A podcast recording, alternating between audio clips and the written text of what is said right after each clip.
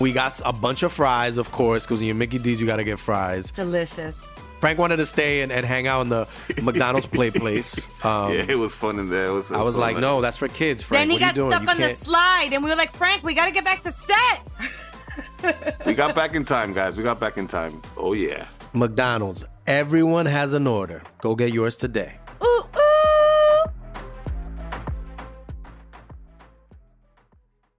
Estás escuchando Leyendas Legendarias, parte de Sonoro y All Things Comedy Network.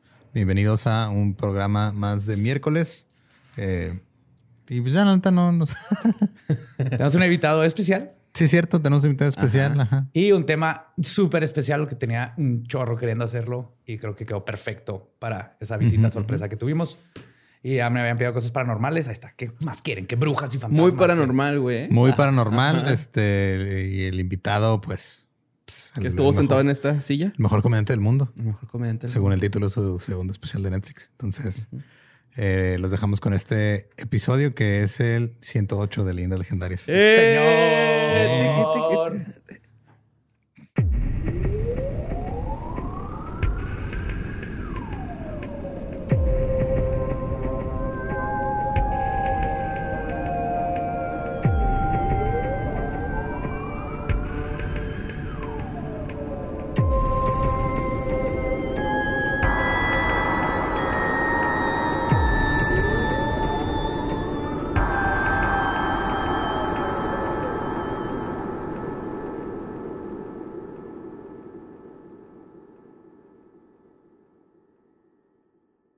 Bienvenidos a Leyendas Legendarias, el podcast en donde cada semana yo, José Antonio Badía, le contaré a Eduardo Espinosa y a Mario Capistrán casos de crimen real, fenómenos paranormales o eventos históricos tan peculiares, notorios y fantásticos que se ganaron el título de Leyendas Legendarias. Bienvenidos a otro miércoles macabroso, miércoles macabroso. ¿No? ¿No borre nomás de seguir la canción? Ah, perdón, este. Estaba pensando que ya ibas a terminarla.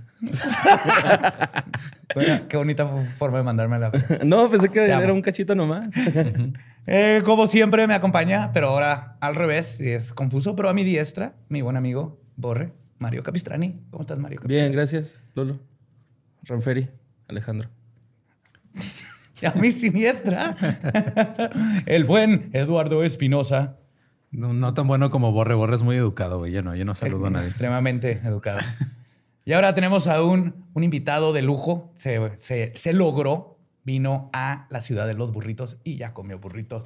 Alex Fernández. No mames que Borre se llama Mario Capistrani. O sea, Sí. de- de- me estoy enterando de esto porque yo no escuchaba los episodios con Borre.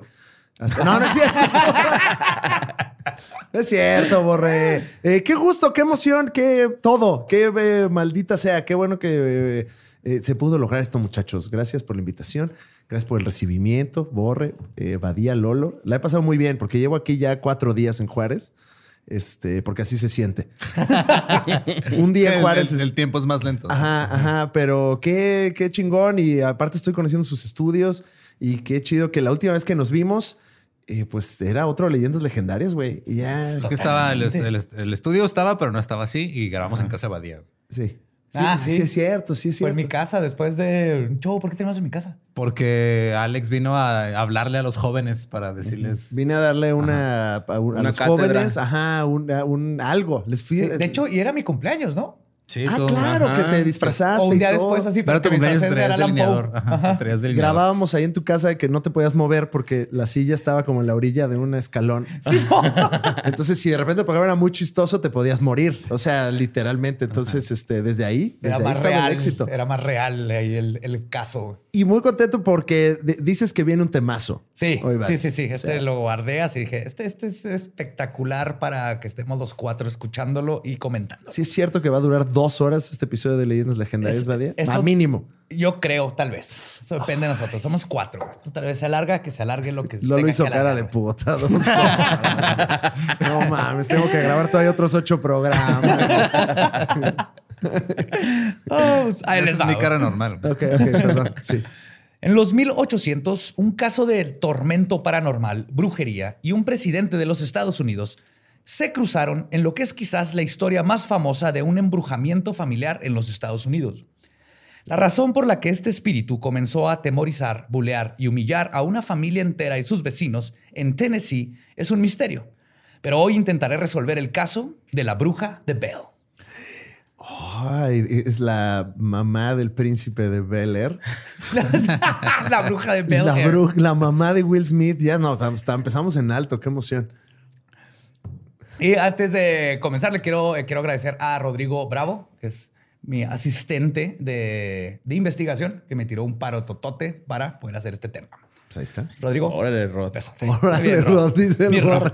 Guau, Rod. Todo eso. Él le puso la letra del 12 y todo. Doble espacio. Lo la justificó. chingada, sí, la chica le puso sus imágenes y todo. En Comic Sans, Sí, que vea, sí, de- sí. No, no conocí ese font tan bonito. El árbol genealógico de la familia Bell puede ser ras- rastreado desde los 1600. Los primeros Bell se acomodaron en el antiguo pueblo de West Marche, en Escocia. Entre los siglos XVIII y XIX, poco a poco fueron emigrando a América, ya que hubo muchas diferencias ideológicas entre los protestantes y los católicos romanos. Arthur Bell se acomodó en Virginia. Su hijo, William Bell, se casó con Anne Jones en 1721 e iniciaron una familia feliz. No les tocaría la misma suerte a su hijo John Bell, que nació en 1750. Los tres se fueron a Carolina del Norte y los padres se convirtieron en grandes granjeros e ilustres ciudadanos. Cuando creció, John Bell se inclinó a la religión y se unió, a la iglesia bautista. Ahí es donde John, que en ese momento era aprendiz de fabricante de barriles, Qué bonita profesión. Claro. O sea, como, como si fabricante de barriles no fuera suficiente, puedes ser aprendiz, ¿no? O sea, es como, es como aprendiz de maquilador aquí. en- en. Es el Junior. ¿no? Ajá. soy, a- a- soy aprendiz de empacador Exacto. ahí en Lear. Sí, no la vais a cagar. Tenía su pin, ¿no? Que decía, este, así. Soy nuevo. Estoy en entrenamiento. No me preguntes mucho de barriles todavía. Llevamos 26 días sin un accidente, ¿no? Ajá, sí, sí. Ahí, en esta época, conoció a su esposa Lucy Bell. Lucy había nacido en una familia de plantadores adinerados y era una mujer agradable y de modales apacibles. O sea, tener esclavos. Sí. Seguramente. Obviamente. Seguramente. Aparte, Obviamente. Virginia, ¿no? Sí, claro. Ah, bueno, Sí. ahí les, eh, a la fecha, ¿no? Creo que todavía. Oficialmente O- no. Oficialmente no, pero todavía. No, se, le este, llama darte 20 años por eh, traer marihuana y luego usarte como labor forzada. Es correcto. Les dan chance de ir a su casa, ¿no? Así, vete a descansar. John y Lucy se casaron en 1782 y consiguieron una granja de 323 acres, que son como 130 hectáreas. De acuerdo a la época, el crecimiento económico... Me quedé en las mismas. güey. Yo así de "Ay, que digan kilómetros. Nada, ok. Hectáreas, mis favoritas. Son 100 metros cuadrados, ¿no? Una hectárea.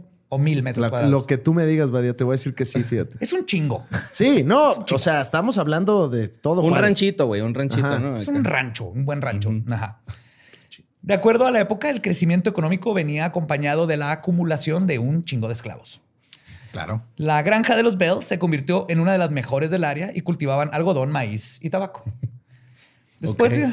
Sí, todo suena, que todo Sí. suena mal, ya. Así, clásico. ya Va a llegar Jamie Foxx, güey, a tirar cuetazos a lo pendejo, ¿no? Ahorita, Así la- Estamos a dos de que llegue ahí este Mel Gibson a algo en la historia. ¿no? O sea, A decirles, ustedes muy bien, chavos. Sigan.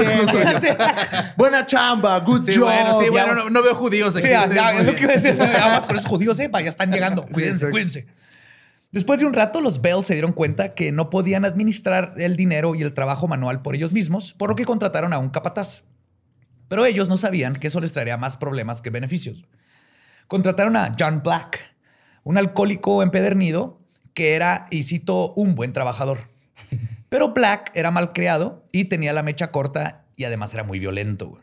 El capataz solía tener riñas con su jefe, John, y terminaba azotando a los esclavos, ya que era la única forma de sacar su ira golpeando a una persona sin tener repercusiones por golpear a su jefe. No se le ocurría otra, ¿no? O sea, es como, esta es la forma.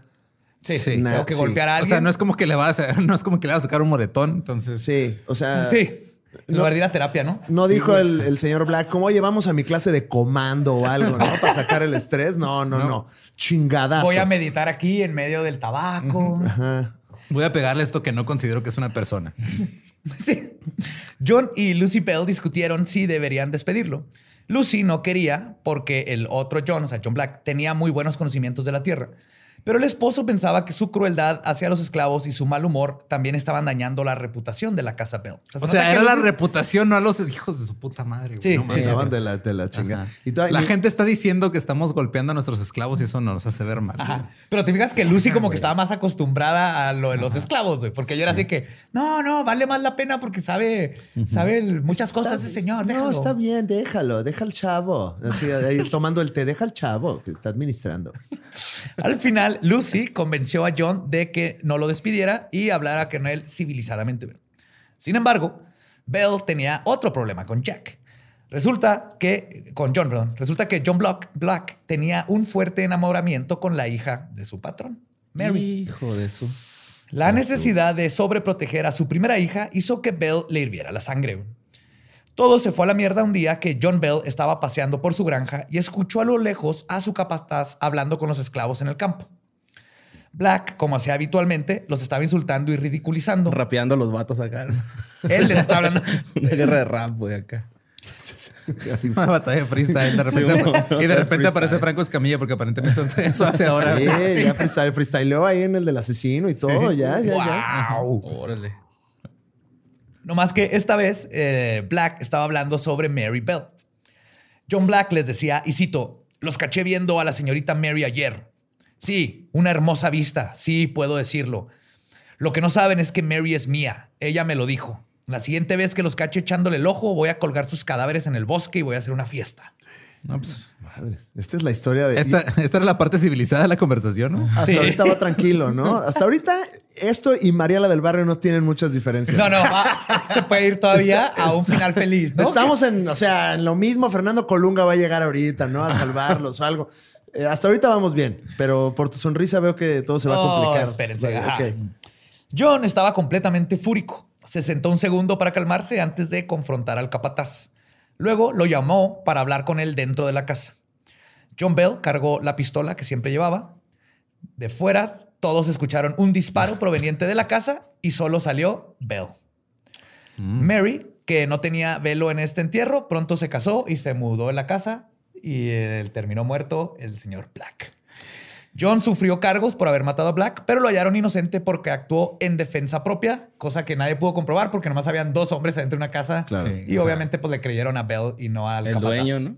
En defensa propia fue, o sea, yo entré ahí y le, le disparé porque quería con mi hija. Eso es defensa propia. Creo que en esos tiempos era legal, ¿no? America. Sí. America, fuck you. John Iba a Bell. decir América otra vez, pero en eso se nos aparece Sam aquí con, con la segunda enmienda empresa, güey. ¿Sabes por qué los africanos tenemos armas? No, para defendernos no, de los explican. mexicanos, dice. John Bell contrató a otro capataz, pero la vida de la familia se fue para abajo desde ese incidente. Hubo dos años de mala suerte. Tuvo problemas con la cosecha, lo cual derivó en pérdidas financieras. Se les murieron varias mulas por cólicos y las vacas y los cerdos se enfermaron. O sea que John Black sí estaba haciendo un buen jale, güey. Sí. Como dijo Alex, güey, sí estaba administrando bien, güey. O sea, administración había, ¿no? Ajá. Hasta ahorita empleado del mes, Sí, John Black. John. Black. Dos años se fueron a la chingada, güey. Dos años, güey. la casa necesitaba urgentes reparaciones y tuvieron que vender a la mayoría de los esclavos. El dinero fue una gran preocupación. Los Bell dejaron todas sus esperanzas en la siguiente cosecha, pero sus esfuerzos fueron infructíferos. No les fue tan bien a pesar de que se dijeron ellos que, y cito, trabajaron y rezaron mucho, güey. Y nada, funcionó. Uy, no. A la fecha no Sin sirve. rezar, ¿no? ¿Eh? O sea, rezando no lo lograron. No, güey, ¿tú crees? Raro, güey. A la fecha, ¿eh? A la fecha luego no funciona. Sí, no, no. Hay que, no, no tiene buen este... Que rezar más re- fuerte todavía. Sí. Muy a su pesar, Bell tuvo que vender sus tierras y un tal William Rolls, este, que era como su sirviente, y se mudó con su familia al oeste para comenzar de nuevo. Su decisión de mudarse hacia el oeste provino de que antes de su decadencia, los Bell recibieron cartas de amigos que se habían mudado a Tennessee. Les dijeron que la tierra era muy bella y fértil y que, este, que era la, tierra más bella y fértil que habían pisado. Mudarse fue una decisión difícil, especialmente para un hombre de gran carácter y orgullo como John Bell. Era como aceptar que había fracasado todo su legado, ¿no?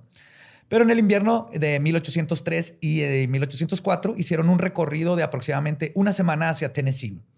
En la caravana estaban John, Lucy, sus hijos Jesse, John Jr., Drury, Esther y Sadok, y los esclavos que les quedaron, de los cuales los más cercanos a la familia eran Chloe y su hijo Dean. Y por lo tanto son los únicos de los que sabemos sus nombres, porque los demás pues, eran Sí. ganado, güey. Básicamente. Pinche madre. Perdón, es que me altero mucho con esclavitud. No, no te alteres. no te- Mejor haz una película de eso.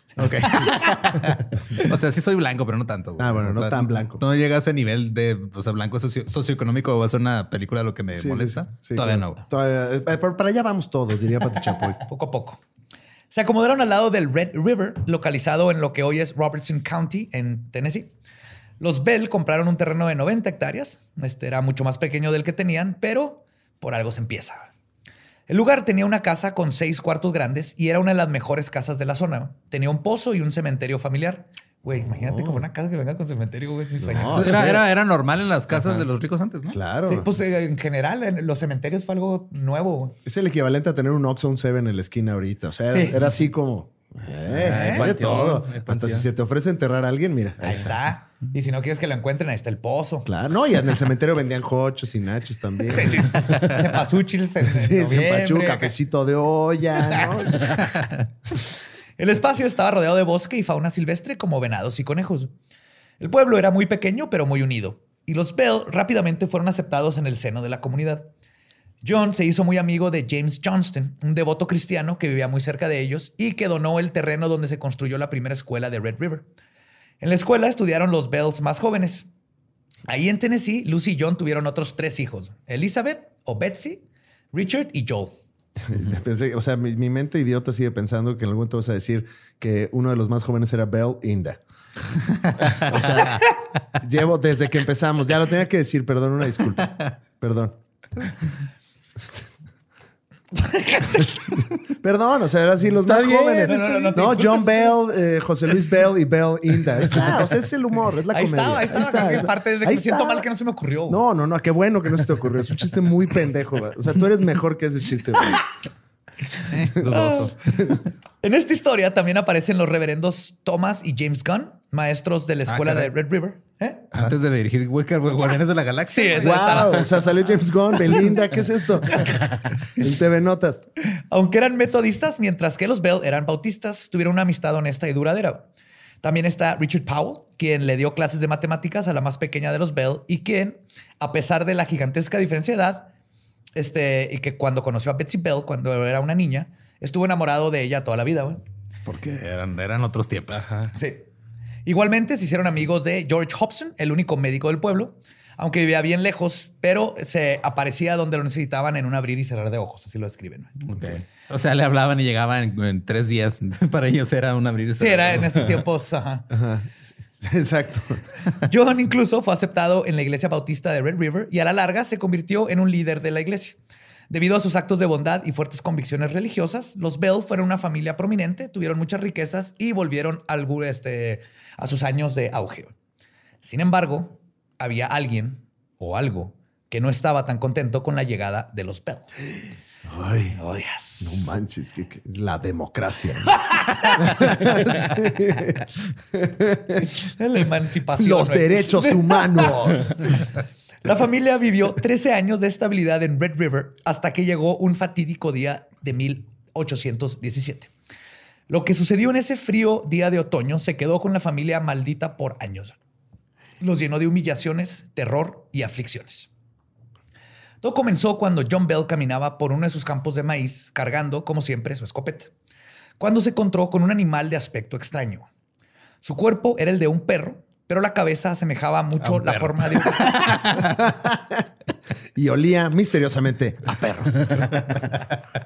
Y, ah, era mi perro. Ah. Era ya le vio cuero. Exacto. Ah, tenía eh, cuerpo de perro, pero la cabeza se asemejaba mucho a la de un conejo, con ojos verdes y brillantes. Era como un perro alto, negro, pero con cara, de conejo. y orejas de conejo y ojos verdes. La criatura se le quedó viendo a Bell durante un tiempo que pareció eterno sin moverse. Bell cargó su escopeta sigilosamente para no espantar al monstruo. Sin embargo, antes de apuntarle, ya se había esfumado. John buscó al perro conejo por los campos, pero nunca lo encontró. Perronejo, ¿Sabes, güey. ¿Sabes cómo me lo Perrejo, imagino? ¿ah? Como cuando en, en fiesta infantil contratas así, botarga de Box Bunny. Te- y te llega eso. Un güey te que llega- tiene cuerpo de perro. ¿Cómo la amigo? Soy, soy el Box Bunny para el que alcanzó. ¿Qué onda, viejo? ¿Qué pedo, viejo? Simón, acá más Dice cholón, groserías. ¿no? Es más cholito. ¿Qué tranza, brother? No, soy, soy Box Bunny, ¿Qué tranza, viejo? ¿Todo bien? Sí, Todo bien, pana. La zanahoria es una pipa de cristal.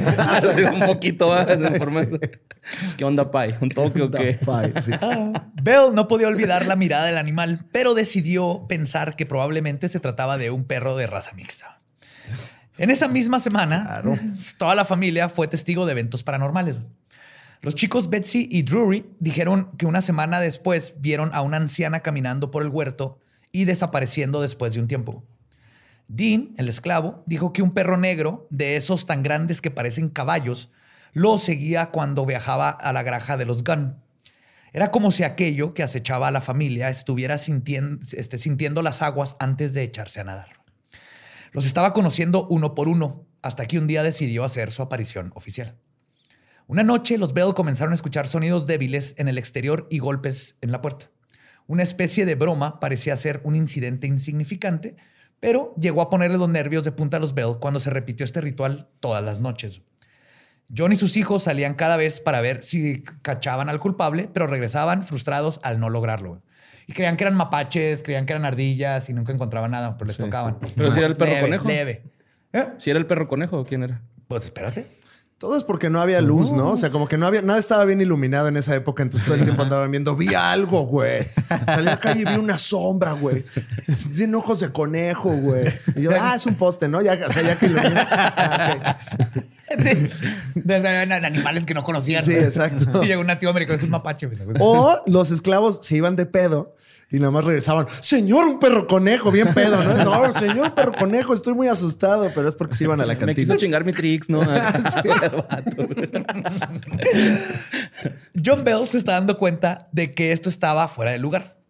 El terror le impedía a los hijos salir por las noches.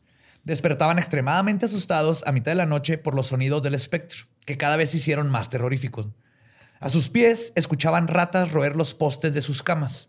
También escuchaban a alguien arrastrando unas cadenas y el sonido de piedras cayendo, aunque estos sonidos se silenciaban cuando prendían una vela. Los Ok. monstruos de la época, ¿no? Claro, sí. Sí. O sea, las malas cadenas, ¿no? Soniditos. El Hasta ahorita bien. clásico. Me gusta que les da miedo eso, pero no pegarle a otro humano, por ejemplo. ¿No? O sea, ahí cero miedo, cero miedo. Sí, o sea, esas cadenas en la noche los molestan las con las que amarran los esclavos, no, güey. Exacto. De hecho, es lo que pensamos. como, ¿Se habrá desamarrado alguno? Los amarran desde chiquitos a una estaca, güey, para que piensen que no tienen la fuerza suficiente Ay, ya de grande. Están arrastrando la cadena. Exacto, para que estén. Sí, como elefantito, güey. John, ya, ya se nos salió el Charlie, creo. ¿eh? Ve a revisar. Más adelante, ese ente acudió al abuso físico. Los niños sentían tirones en sus almohadas y sábanas. Cuando trataban de aferrarse a sus sábanas o esconderse bajo de ellas, los tirones se hacían más violentos. Entonces les arrancaban las sábanas de la cama. También cuando los niños trataban de resistirse a los abusos, aquello también usaba una de las técnicas de bullying más recurrentes. Las bofetadas.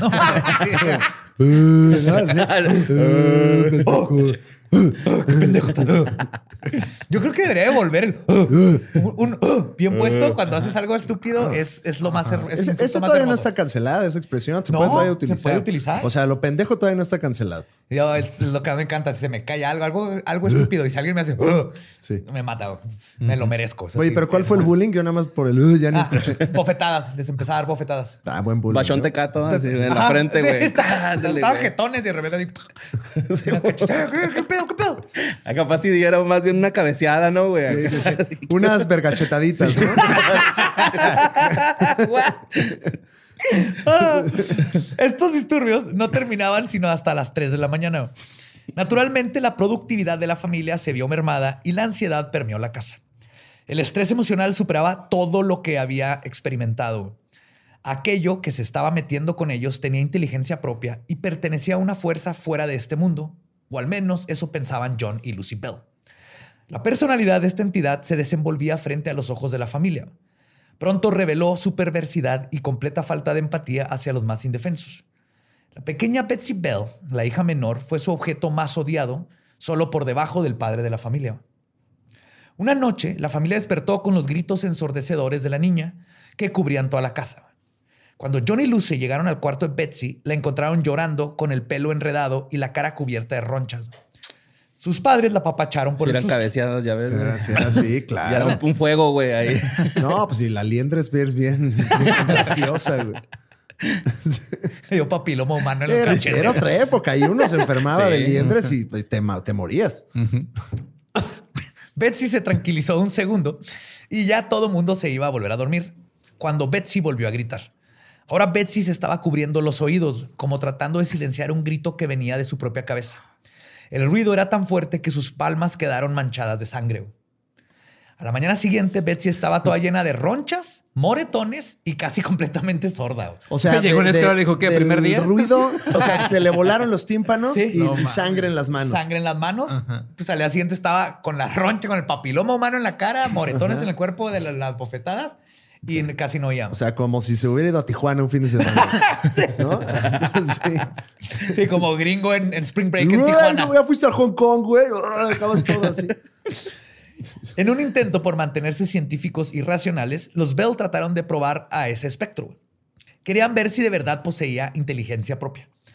Así que la mañana siguiente de lo de o sea, Betsy, estás embrujado. Primero va- vamos a ver si es cierto. güey. Vamos a ponerle un acertijo, ¿no? Unas operaciones. vamos a ver qué tan bueno es este espíritu con las aritméticas. Exacto. ¿Qué camina de cuatro patas en la mañana, dos patas en la tarde y tres patas en la noche, no? Así. Ay, güey. el perro conejo. güey. Pues al día siguiente de lo de Betsy le hicieron preguntas concretas que requerían números como respuesta. Le preguntaron, y cito, ¿cuántos esclavos tenemos? ¿Qué nomás no pensaban en otra cosa estos cabrones más que en esclavos, güey? No tenían nada que hacer, güey. No, no porque tenían esclavos que les hacían Coleccionaban esclavos, ¿Cuál es mi esclavo favorito? no? Así preguntan. aventándoles así un cuchillo en medio. ¿Quién quiere ser mi favorito? Pelense. Solo uno, ¿no? Así. La entidad golpeó un poste de la cama nueve veces, probando que realmente era algo de conciencia, que tenía conciencia y que deberían temerle. güey. Que por lo menos se va a contar O sea, hasta el nueve. Pero sí tenían nueve esclavos. o sea, sí, le atinó y sí todo. le atinó. Wow. Contestó, o sea, ¿cuántos? Y, uh, Nueve.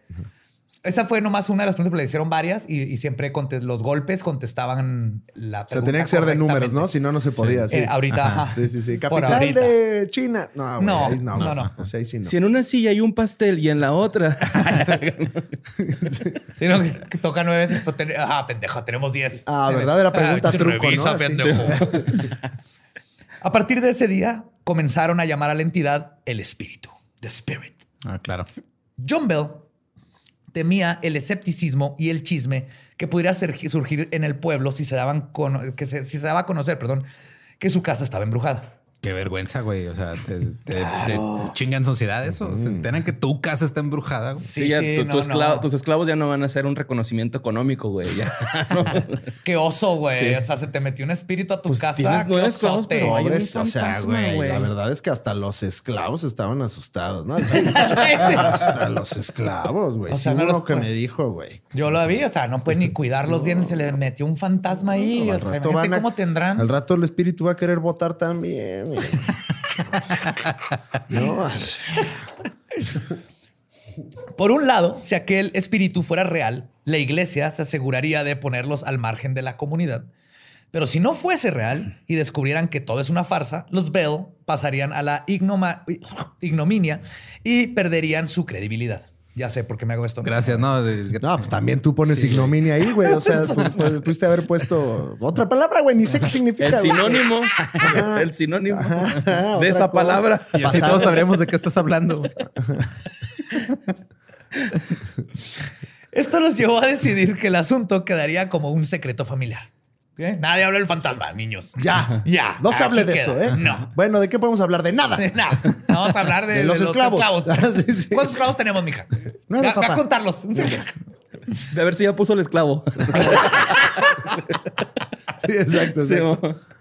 Sin embargo, esto no pudo sostenerse demasiado, ya que la violencia de aquel espíritu se convirtió en algo que no podía encerrarse en las cuatro paredes de la casa. Una mañana, Betsy llevó a sus hermanos menores, Richard y Joel, a una caminata por el bosque más cercano de la casa. Rápidamente aparecieron nubes oscuras y la temperatura bajó varios grados en un minuto. Mientras los tres niños se acercaron al sumidero, notaron algo en la distancia que parecía ser un color verdoso y estaba colgando de un árbol. Resulta que ahí había una cueva donde la familia almacenaba víveres para el verano. ¿Ves que antes era como no había refris? Sí. Era, Sí, había o sótanos o en cuevas que están frescas. Yo pensé que en el sumidor iban a estar los de Sex Mex grabando un video, ¿no? Ahí también, en una lancha otra vez. ¡No! Ay, entonces en el sumidero. Ay, güey. y este también eh, ahí ponían los víveres porque estaba fría. Y también cabe la trágica casualidad de que ahí habían eh, sido enterrados los cuerpos de decenas de indios americanos. Ah, claro. No, ya. Durante una Ahora ya masacre. tiene todo sentido. Ahí empieza la teoría de que estaba maldita toda, todo ese Claro. terreno de los Todas, todas sus cosas que les temen son culpas de las cosas horribles que hacían. ¿no? Sí, güey, se O llama sea, karma, Nada ¿no? más, güey. Así. Ajá. A medida de que los chicos se acercaban al objeto verde, pudieron vislumbrar a una mujer joven de cabello oscuro colgada por el cuello de la rama de un roble. güey. Su rostro estaba pálido y traía un vestido verde. Aunque estaba muerta, parecía haber unas gotas de agua corriendo por sus mejillas, como si todavía estuviese llorando. Pronto los tres chicos reunieron fuerzas para salir corriendo y contarle a sus papás lo que habían visto. El terror visual era suficiente para atemorizar a la familia. El espíritu ya parecía haber mostrado todo lo que tenía que mostrar. Su perversidad parecía no tener límites. Sin embargo, hubo un momento en el que el espíritu decidió que su voz tenía que ser escuchada. Un día que la pobre Betsy Bell fue víctima principal de su, la víctima principal de su bullying, ocurrió. Betsy gritó de nuevo y despertó a todos, atemorizada porque juraba que su cama había quedado envuelta en llamas. Parecía ser una ilusión óptica porque la pequeña estaba ilesa.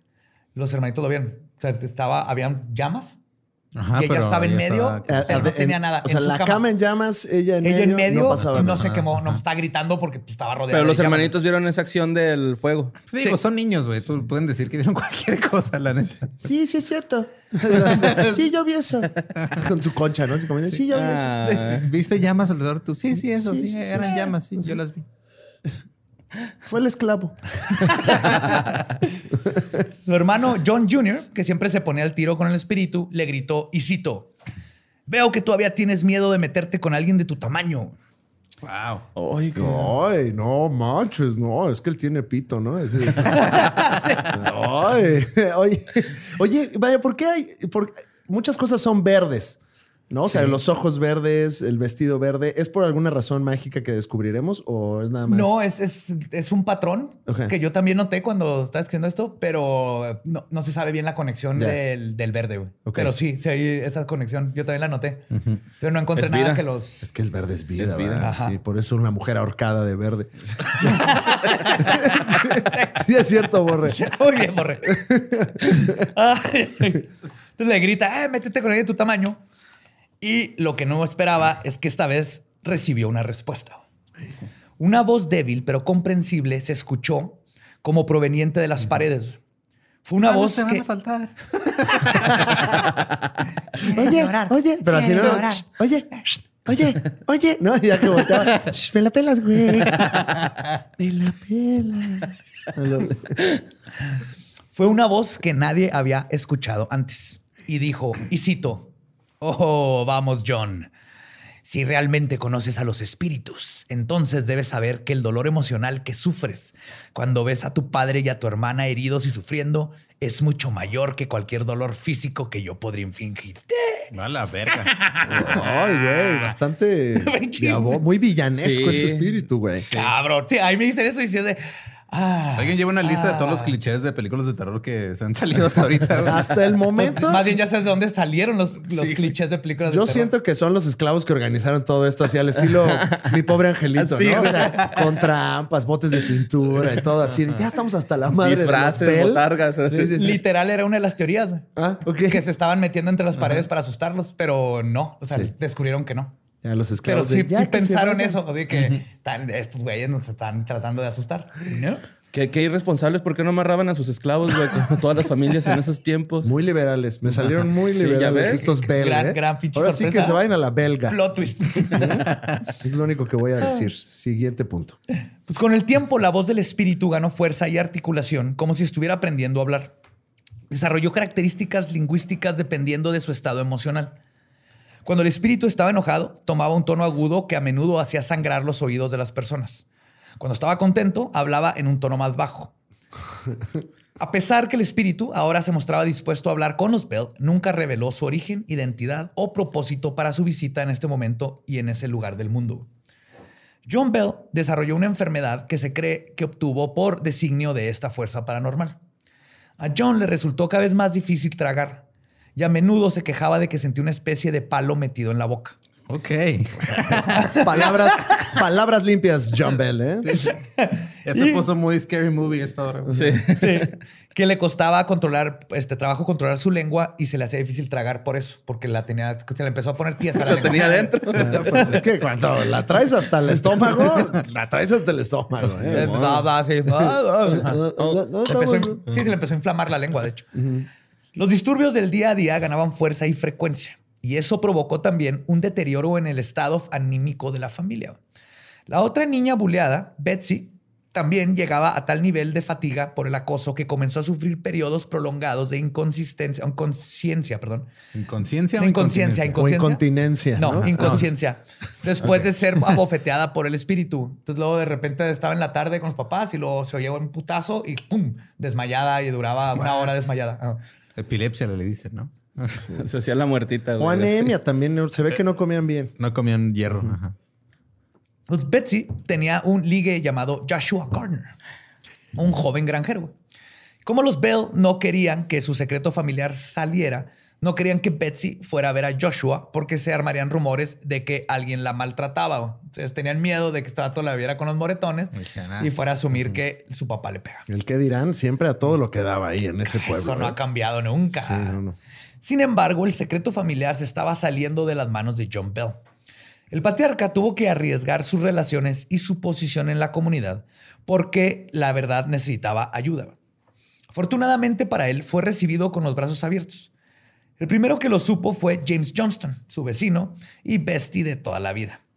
Le habló, le habló de todos los embrujos de los que se habían, habían sido víctimas y le contó por qué querían mantenerlo como secreto. Conmocionado por lo Le que dijo, este es el secreto y esto es por qué tiene que ser secreto. Pésima manera de manejar un Y secreto. muy mal secreto, ¿eh? O sea, es como, te tengo que contar un secreto. No le digas a nadie, hay un fantasma. No, o sea, el peor pinche secreto, güey. No mames. se prende la cama, nos habló, le dijo a mi hijo que le va a ir de la verga. Traigo la verga en la Exacto. Cuando, est- cuando, No, esté enojado, agarran a moja. cuando esté enojado, habla así. Cuando está contento, habla así. No lo entiendo. Conmocionado por lo que Bell le había dicho, Johnston dijo una oración por los Bell y le ofreció una mano amiga a su amigo John. Eh, una chaquetita, ¿no? Te la jalo. Sí, Para que no estés estresado. Perdón. Era otro tiempo. Mucho guerra de chistes. David, David. Pero el espíritu, sin perder el tiempo, no dio su brazo a torcer al ver que había un intento de conspiración en su contra. Estando James Johnston en la casa, decidió hacer una demostración de lo que era capaz. Comenzó a roer y golpear las paredes, sacudir las almohadas y todas esas cosas que acostumbraba hacer. A pesar del temor que había causado en James Johnston y su esposa, porque llegó con ella, James le preguntó al espíritu, y cito, en nombre del Señor, ¿quién o qué eres? ¿Qué quieres y por qué estás aquí? Esto causó que la entidad Tres se preguntas silen- en una, güey. También una por una. no mames. Le faltó nada más decir, más que pregunta, comentario. Esto causó que la entidad se silenciara por un tiempo, pero más tarde, se esperó en la noche, el espíritu mostró ser extremadamente hostil con los que se le oponían o trataban de averiguar su identidad o intenciones. Los disturbios Como político gringo, típico, güey. Los disturbios que desató esa noche se hicieron más violentos y se desquitó toda la noche con Betsy Bell, que le gritaba mientras el espíritu la pellizcaba y le daba sus cachetadas. Pinche vato, güey. Bien castroso. Sí, la güey, neta. la neta, güey. Al chile, güey, ese güey sí ya se merece unos vergazos, güey, acá. Porque pudo haberles dado unos chingados buenos, pero nada más pellizquito de chichi, ¿no? Pellizquito de chichi al güey. Sí. Cinco nombres de pitufo. Ándale, Sí, ándale. güey. sí, sí. Tres marcas de cigarros, güey. así. El- ¿Cómo se llamaba el que te hacían en la palma de la mano, que te raspaban con la uña? El de. Este. Ay, pues una cosa muy grosera. Pero sí sabes cuál, ¿verdad? Sí, sí, sí, como no, era así de cinco marcas de cigarros y siempre te quedaba aquí la, Ah, la herida en la mano, claro que sí. También a uno que te doblaban el brazo y te daban vuelta aquí cerca del codo y se te amarraban todos los pelitos del brazo y luego no podías abrirlo. ¿Nunca te hicieron eso? Ah, ese no me lo Ay, hicieron, güey. No estaba tan brava mi escuela. No, conmigo no pueden. Ajá, no, necesitas alguien de acá. Yo, yo tristemente ya, era- ya tenía peludito dos brazos. Y aplica para todos los pelos, ¿eh? Sí, ¿Sí? la verdad. O sea, nada más. Aquí nada más por por si la usted es bully de se- escuela. Eh, Tomé nota. Tome nota, bully. Pues después de ser este, de ver todo lo que estaba sucediendo, James Johnston le dijo a Bell que tenía que acudir por más ayuda y que estaban lidiando con un espíritu demoníaco y subordinado al diablo que posee una inteligencia y un poder que es mucho mayor que el nuestro. Ok. Incluso el espíritu, como para burlarse del sujeto, respondió, este, Old Sugarmouth tiene razón cuando le dijo que era el del demonio. ¿Cómo? Ah, y cito. Old Sugarmouth. Yo entendí Sugar Milk, Old güey. Sugarmouth. Sugar milk. Bo- boquita Sugar de milk, azúcar. Sugar milk, ¿no? Sí. El viejo boca de azúcar. Suena muy feo eso también. Old La peor Sugarmouth. época. No quiero vivir yo en esa época jamás, güey. O sea, Pero se me- ve horrible. Me encanta que digas. Quería bien. Sí, no, o sea, ya de entrada, ser blanco ahí es más fácil que ser blanco ahorita. O sea, imagínate, pero, pero todo está de la chingada, güey. Sí. gente grosera. Y eso, pero a mí me encanta. Fíjate que hace espíritu. Este es un demonio. Necesitamos traer un chamán. Que te diga, sí, güey, sí soy. ¿Qué? Sugarmouth. Chihuahua. Pendejín. El espíritu también le ponía apodos a los que les caía mal. Sí, güey, este güey es bien bully, güey. Súper bully. James Johnston era el Old Sugarmouth y a John Bell decía el Old Jack. Old Jackie Boo. Ok. O sea, nada más les decía viejos. Era su manera de Jode y jode todo. O sea, ¿quién era el espíritu? El cojo feliz, ¿no? O sea, ahí nada más, nada más jodiendo y roasteando. Ahí es. ¿Eh? en un par de semanas, todos se habían enterado del chisme de la casa Bell. Lo bueno es que la mayoría de los vecinos se preocuparon genuinamente por el asunto y le ofrecieron ayuda a la familia. El testimonio de James Johnston le dio credibilidad al asunto y muy pronto muchos vecinos comenzaron a visitar la casa Bell con la esperanza de tener un encuentro con el espíritu. Como cuando Homero tiene un elefante. O sea, ya sí, haciendo ya el negocio. Exacto. Imagínate, en esos tiempos no había nada que hacer. güey. Ahí está el chisme, ahí está. Hay un fantasma. güey. A mí me dice que mi vecino tiene un fantasma en su casa. yo, güey. Claro. Y digo, obviamente yo voy a ir, ¿verdad? Pero ¿quién no va? ¿Quién no va? ya cobraban el baño de a cinco pesos y todo. Así, "Ven, ven, el espíritu, cinco pesos el baño y tu rollo de papel. ¿no? Sí. Sí, por si se caga de miedo, tenga ahí está. Ahí está. Souvenirs, ¿no? Así. Yo le hablé al espíritu. El espíritu me inventó la madre y sobreviví, ¿no? La mayor parte de los visitantes consiguió ver lo que fueron a buscar y huían para no volver jamás. Sin embargo, la voz se corrió más allá de Red River y los interesados en el misterio de la casa Bell viajaron kilómetros para ver qué es lo que estaba ocurriendo. Los Bell llegaron a tener no menos de cuatro invitados cada noche. Algunos pensaron que los Bell estaban organizando este, las apariciones en un intento de ganar dinero, pero la familia jamás cobró ni un solo centavo a nadie de los que iba a Ay, visitar. qué buen pedo, güey. Al- Qué buen pedo los Bell, ¿no? Siempre Ah, altruistas. Sí. Algunos incluso pensaron que los hijos John Jr. y Drury aprendieron ventriloquía, Ventriloquía. ventriloquía y artes místicas, güey, y ellos eran los que estaban causando. Como casa de Carlos Trejo, ¿no? Ah, Así ándale, que, que se mueven las cosas, pero porque le pica el botón y a cañitas y todo. sí. De hecho, si Que ahora dice Trejo- que la, que la ouija que le dieron los, los de la cotorriza, que ahora dice que la sacó de otro lado y que es con Sí, la que sí, habla que se la dio Ringo la- Starr, no sé qué pedo. No, mames. Verguísima, güey. Carlos mandó- Carlos marcó. leyendas legendarias, güey. Que venga a contar sus cosas. Nada más no le digan nada. O sea, que él cuente, güey. callados. güey. Ajá, entonces sí, sí, Carlos. Sí, Charlie. Si, si Charlie aprendiera ventriloquía, uf, le podría elevar de nivel todo. Pito chico. Pito chico. ¿Ya vieron? La muñeca se movió, ¿no? Hablando. "Pito Le dijo, eres Joto. Te importa tu madre donde sea. Aventando botellas ahí. todo. Pero el poder y la diligencia del espíritu para ejercer abuso físico y psicológico en las personas era demasiado real. Nunca nadie pudo probar que su presencia fuera una farsa. De hecho, la mayoría de la gente que iba a visitarlos era para tratar de comprobar este, que era falso y nadie, nadie lo lograba. No, pues espíritu verguitas. O sea, hasta Sí. ahorita impecable. Totalmente, güey. Incluso los que trataron de probar que este, esto fueron humillados con más enjundia por el espíritu. Uno de ellos fue el detective Williams, que había ganado gran notoriedad al norte de los Estados Unidos. Con una cara, les dijo a los Bells que había llegado a Red River para ayudarlos, güey. Así les dijo. Sí, ah, Me lo imagino bien detectivesco, ¿no? Así, Sí. ni, ni se vestían así, pero me lo imagino Dick Sí, todavía no Tracy. habían las gabardinas, Así pero de- yo también lo veo con gabardina. A huevo. Y con otra, les decía a los vecinos del pueblo que lo más seguro era que los disturbios habían sido cometidos por los Bells para sacar ganancia de los ilusos. Entonces, con los Bells, o sea, yo les voy a ayudar a ver qué, qué es este espíritu.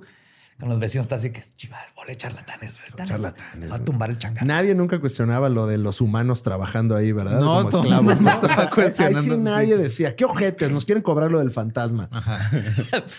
Pues John Bell descubrió esto y se encabronó. Trató de ver cómo pedirle a Williams que, se me- que no se metiera en sus asuntos de manera civilizada, pero él, el espíritu terminó aconsejándolo. What? Le dijo, O sea, ya eran compas. Es que así pasa, güey. El bullying luego se hace tu compa y te defiende, cabrón, ¿no? Síndrome de Estocolmo, de Ajá, repente ya sí. estás ahí, ya tú, ya O es tu o sea, compa. el espíritu ofendió también. A ver, ¿cómo que ese pendejo dice que no soy real?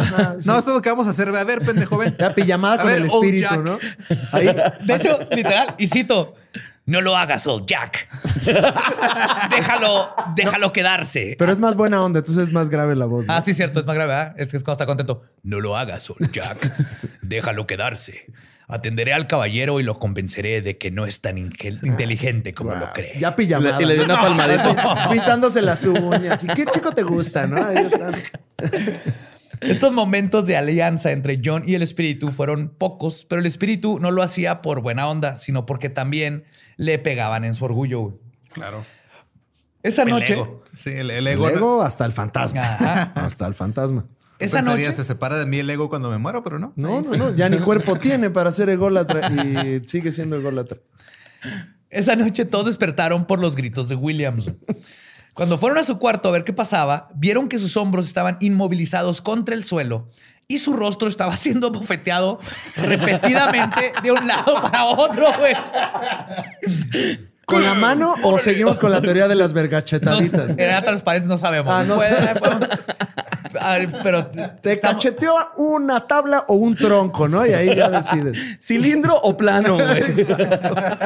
Dibujen esta hoja que le estaba pegando. detective. y, y William todo vergueado ahí, güey. Está el William de, ¡Ey! ¡Ya! ¡No! ¡Mames! ¡Suéltame! Ah. ¿Por qué te pegas solo? ¿Por qué te pegas solo? Deja de pegarte. La ¿Por qué te pegas solo? Deja de pegarte. De... Deja de pegarte. Ya me cayó Shida, güey, este güey. No, No, espérate, güey. Cuando Williams imploró por su vida, el espíritu le dijo, y cito, entonces, ¿cuál de los Bells crees que soy? Y le dio otra bofetada. No mames, güey. O sea, No ya- me vuelvas a comparar con Se ese. materializó No, el micrófono y lo dejó caer, güey. Ya, o sea, estoy hablando de El Fantasma en LOL tercera temporada, ¿no? O sea, ya, para allá va, ¿no? Por supuesto, William se fue con la cola entre las patas y con un trauma de por vida de esa casa y nunca volvió. Y él le escribió, tienen donde dice, güey, es- esto me pasó y esta casa está embrujada. güey". Le hizo, le hizo calzón chino, güey. Lo tenía. Ay, güey, me caí toda madre la, bruja- la bruja de Sí, buena bruja, buena bruja. Que a- hasta la fecha no sabíamos si era eh, espíritu eh, bruja o brujo todavía, ¿no? No, Ellos. de hecho, la, la este, en una, una parte habla O bruje. o bruje, y eran cuando cambiaba las voces daba como diferentes nombres. Era The Mathematician, otro se llamaba de Crypto, no sé qué. Decía que era como una legión de espíritus, pero nunca, pero siempre cambiaba su historia. güey. Por eso les digo que no, no dejaba saber si era hombre, mujer, bruja, fantasma. Era demonio. traviesillo, Sí, timador No, totalmente. Sí, sí, sí. Pero de todos los visitantes que fueron a conocer al espíritu, el más famoso fue el general de división Andrew Jackson, conocido también como el séptimo What? presidente de los Estados Unidos ¿Qué? y la cara de los billetes de 20 dólares. Andrés Joaquín ahí. Ahí andaba, güey. El del camino de las, de las lágrimas. Camino, Trail ¿no? of Tears. Sí fue Jackson, ¿no? Sí, güey. Ah, eso sí no me acuerdo. Ay, no, no escuché ese del Dolop. No, todavía no lo hago. Es- ah, ok, ok, ok. Pero sí, el- el- es el de los 20 dólares. Pues resulta que Jesse y John Jr. lucharon para Andrew Jackson en la batalla de New Orleans en 1814. Que curiosamente hay una historia del Dollop que tiene que ver con un queso enorme que le regalaron a Jackson y que apestó todo Washington. Pero Le regalaron un queso. un queso tan grande, o sea, un queso así de. Ah, una rueda de queso gigantesco, ajá, sí. gigantesco, Y luego apestó toda la ciudad. Ay, Andrew. Ay, ya me cae mejor Andrew, güey. Pues, Pues- mató a un chingo de nativos americanos. Sí. Jackson andaba en Tennessee, sí. Ah, ya no me cae tan Ya bien no me Andrew jala. Jackson. Pero Jackson andaba en Tennessee y al enterarse de que la casa de Bell albergaba a un ser, un ser maligno, decidió visitar la granja para verlo. Agarraba albergazos también. No solo lo albergaba, sino Lo, al- lo albergaba con V. Sí, sí, sí. Albergadísimos todos. El general Jackson hizo su visita a finales de 1819 junto con un séquito de seguidores y el espíritu hizo su aparición en cuanto pisaron la propiedad. El vagón se detuvo misteriosamente, los caballos se asustaron y el dueño del carro los azotó para que se movieran hacia enfrente, pero fue en vano. Después de un rato, el espíritu los dejó pasar, pero solo para después mostrarles de lo que era capaz. El único que se mostró imper- imperturbable, Imperturbable, sí. perdón. No, igual es el espíritu también, que ya, ya tiene abadía, ya, ya lo agarró. también. Ay, es que me, me emocionan estos casos. No le digas así a Lolo, por favor. está muy blanco, pero todavía está aquí entre nosotros. Sí, sí, perdón. Hasta donde me dicen sigo vivo. Bueno, espérate al episodio 200, donde vamos a contar tu historia. Este, bueno, parecía ser Andrew Jackson. Mientras que sus seguidores tuvieron sus momentos de flaqueza. Uno de los hombres de Jackson afirmó ser un, y cito, domador de brujas. What the fuck? ¿Qué, güey? ¡Ey! En esos tiempos existían. O sea, ¿por qué todo tiene que ser de la verga, güey? O sea, Es un witch wrangler, ¿por güey. qué quieren domar a la bruja, güey? O sea, Pues es la traducción española, es más como un witch wrangler, así como es que no es atrapa brujas, es como sí, ¿no? controla Es brujas. un- ajá, sí, sí, Sí, sí. como un, un vaquero que anda ahí tras el ganado, güey. Es que Ajá. sí es un, sí es un domador, sí es, es un... Ajá. Ok. Ven. No, pero me gusta cómo ese güey nada más un día llegó y dijo, ah, por cierto, también este soy domador de brujas. Sí, así huevo. así era antes, también un día decías, eh, soy médico, Ajá. pásele. órale, chido. Así se presentaba, ¿no? Luis Hernández, eh, domador de brujas. Eh, tengo una duda, ¿no? Es como que sí. ¡Qué verga, no, Sí güey! era su título, güey. Ah, güey. Pues el, este, él era el domador de brujas y una noche saca su pistola y dice, Ah, Yo también así domo una bruja, no mames. no, espérate, va a matar al espíritu. Cabalazos, como siempre. Saltan este Claro, pincharito, cabrón. A huevo, güey. Sí, a huevo. No mames, ese güey domaba lo que fuera, güey, con una escopeta ahí. No, él decía que él, él tenía balas especiales de plata que podían matar a cualquier entidad. No, sí. Claro. Entonces, perdón, este, la voz comenzó a jugar con él, apareciendo en diferentes partes del cuarto. Cuando sacó la pistola, empezó a decir que, ¿qué quieres? ¿Qué quieres? Yo, ¿qué quieres? ¿Qué quieres? Por- ¿Dónde estoy? ¿Dónde estoy? Sí, ontoy, literal. Ontoy. Y este vato, pues, volteaba con la pistola para todos lados, buscándola. Y le decía, dispárame a ver si tan bueno. Y entonces, de, este, finalmente escuchó la voz en- entre él y Andrew Jackson. Entonces terminó apuntándole a su general Jackson. no mames. Y le dijo el fantasma al cazabrujas, dispárame. Y Jackson estaba serio, pero así como que no, vas- no me da pendejo. De todas maneras, este guato dijo, Simón, o sea, lo iba a hacer, güey, porque él estaba seguro que la bala no le iba a hacer nada al general, porque en cuanto le pegara al espíritu, Sí, claro. ahí se iba a detener la bala y lo iba a caer el espíritu Le también muerto, le ¿no? he dicho, Andrew, agáchate. No. No, claro, es que la lógica no se inventó como hasta 1915, ¿no? Al- todavía hay lugares donde no. Todavía ¿eh? no les Todavía llega, No ha llegado. Pues es que apenas vas como el 4G, va llegando. Poquito a poquito, güey. Pero entonces, de todas antes de disparar, comenzó a sentir alfileres que se le clavaban en todo el cuerpo. Seguido de esto, comenzó a ser golpeado y, boche- y bachoneado enfrente de Andrew Jackson, güey.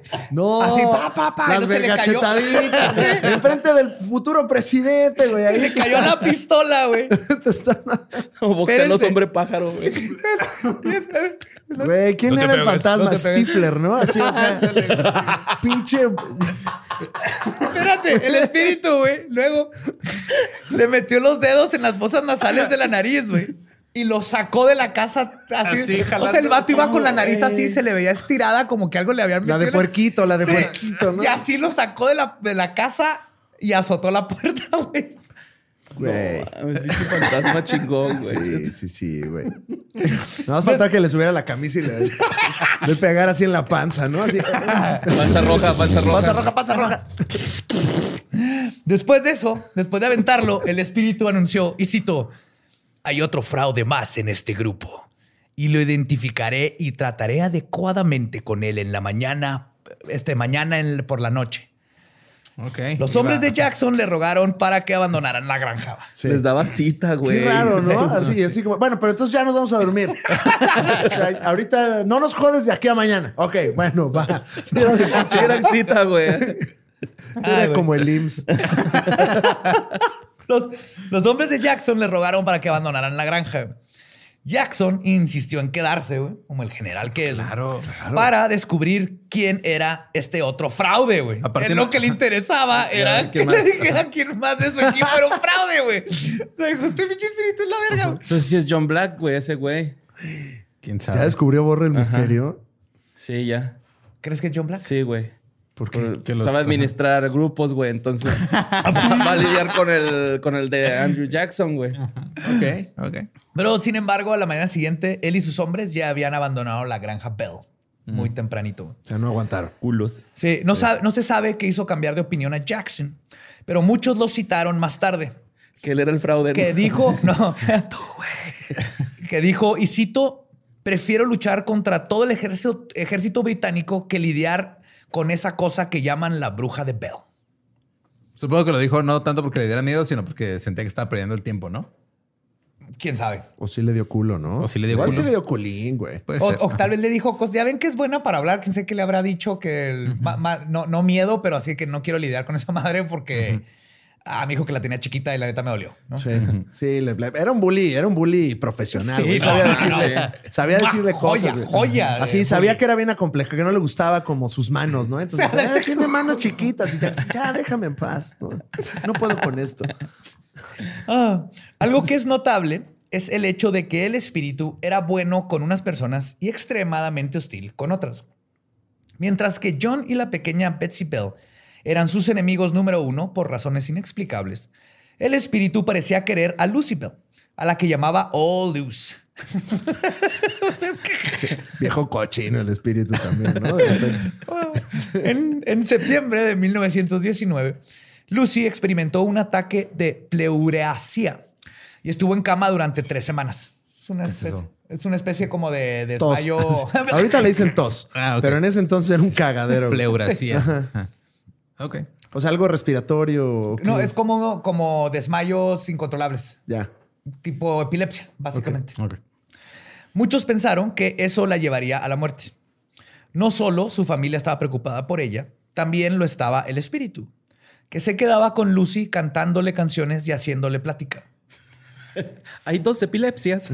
Una es enfermedad, otra que es demonio. ¿No sabes eso, güey? Es, una- es un clásico en internet. Vamos a, ahorita después de grabar. te ponemos ese video. Un día que Lucy decía estar hambrienta, unas bellotas cayeron del techo al lado de su cama. Porque Un los chorro. humanos comen bellotas. Sí. En esa época sí se, se utilizaba mucho la Era un bellota. manjar, ¿no? Ah, tacos de bellota, licuado de bellota, de todo. Pero Lucy no se las comió.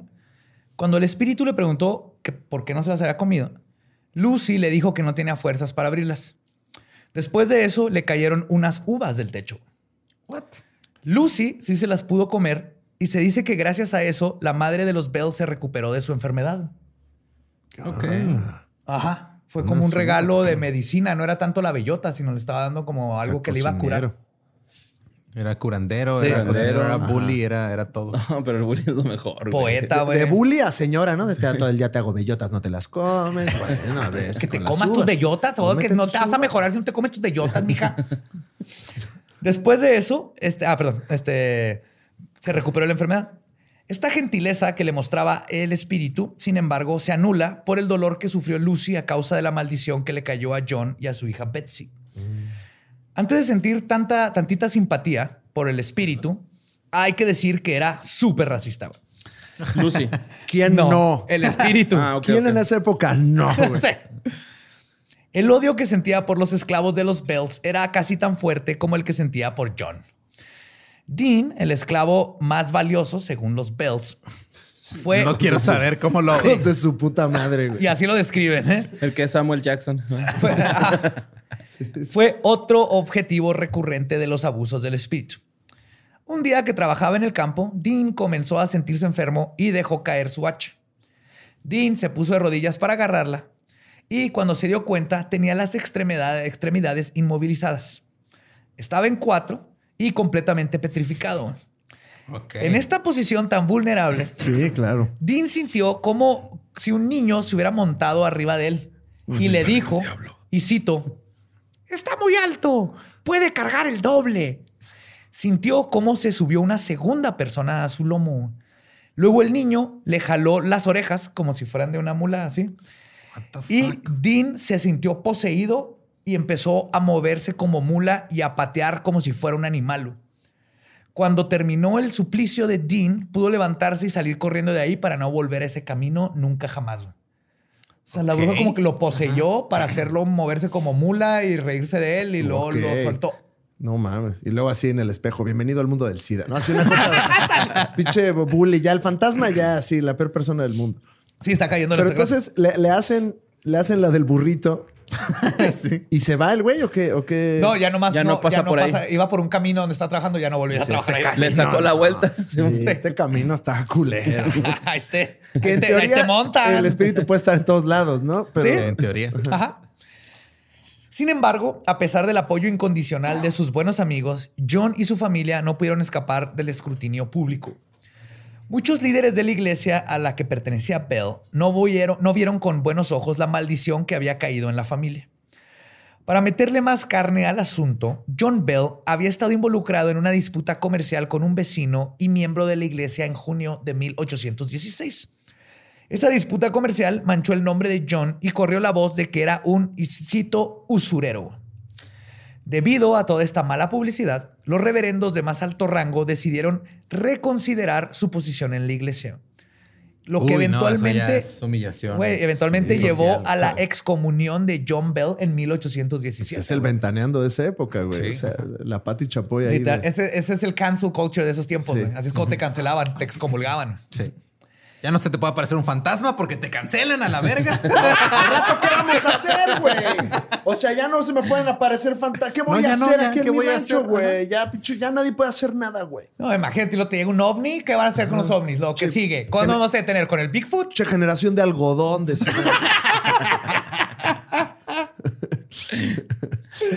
Ah, pues Bell ya había sido juzgado y encontrado inocente por el caso de usura, de usura.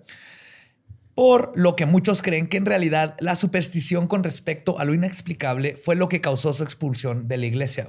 Sí, o sea, fue de. No, eh, todo Este- estaba bien hasta que se te metió un Ya fantasma. ves que en esos tiempos, sí, en esos tiempos era de, de como el- hay un fantasma de seguro, él hace brujería y por eso hay un fantasma. Es bruja la esposa y eh, Sí, mejor eso. sácalo. Sí.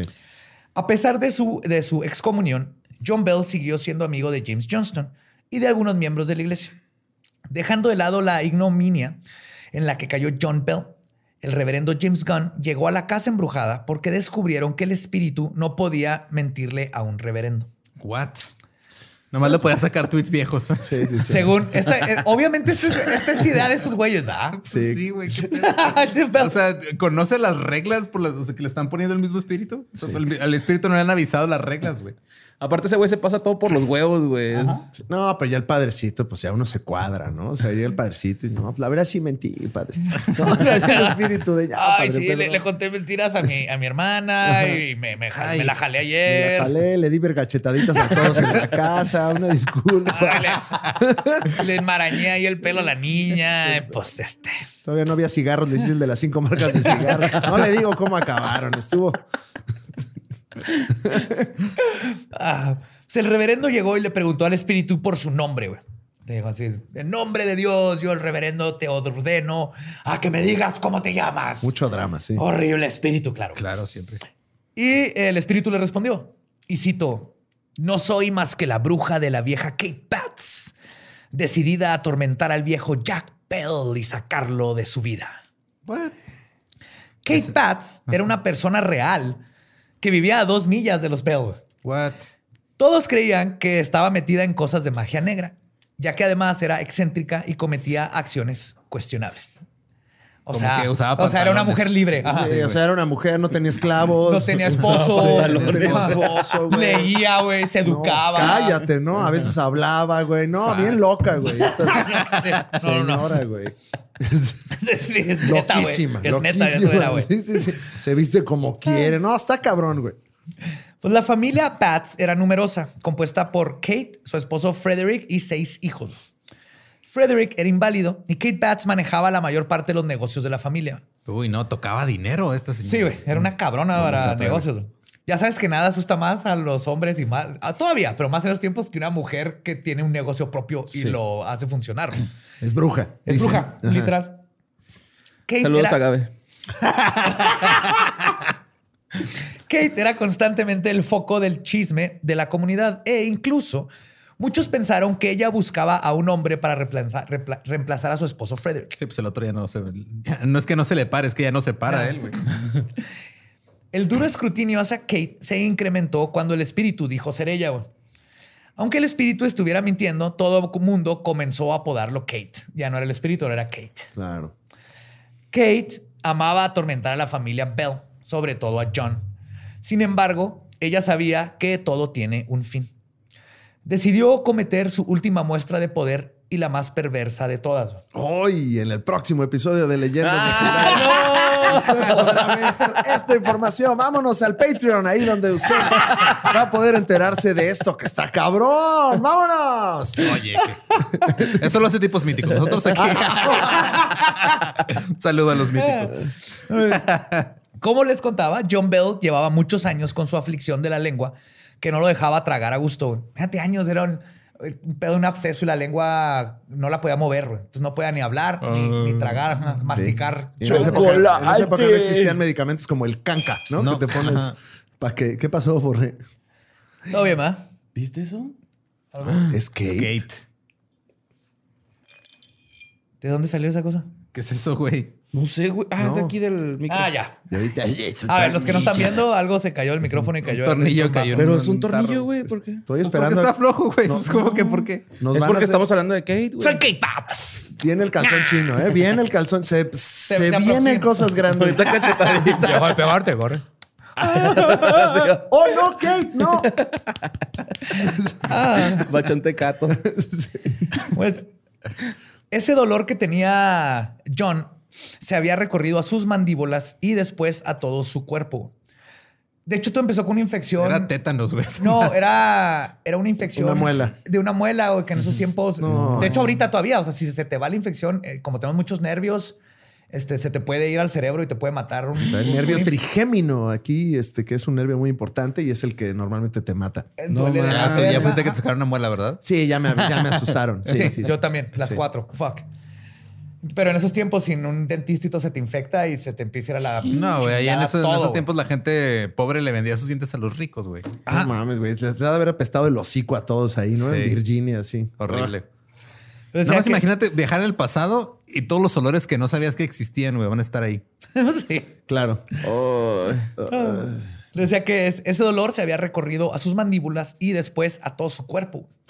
Con frecuencia se convulsionaba de manera tan violenta que se quedaba sin fuerzas durante días seguidos. Lo tenían que poner en la cama de lo agotado que quedaba después de, las, de lo violento que eran los movimientos.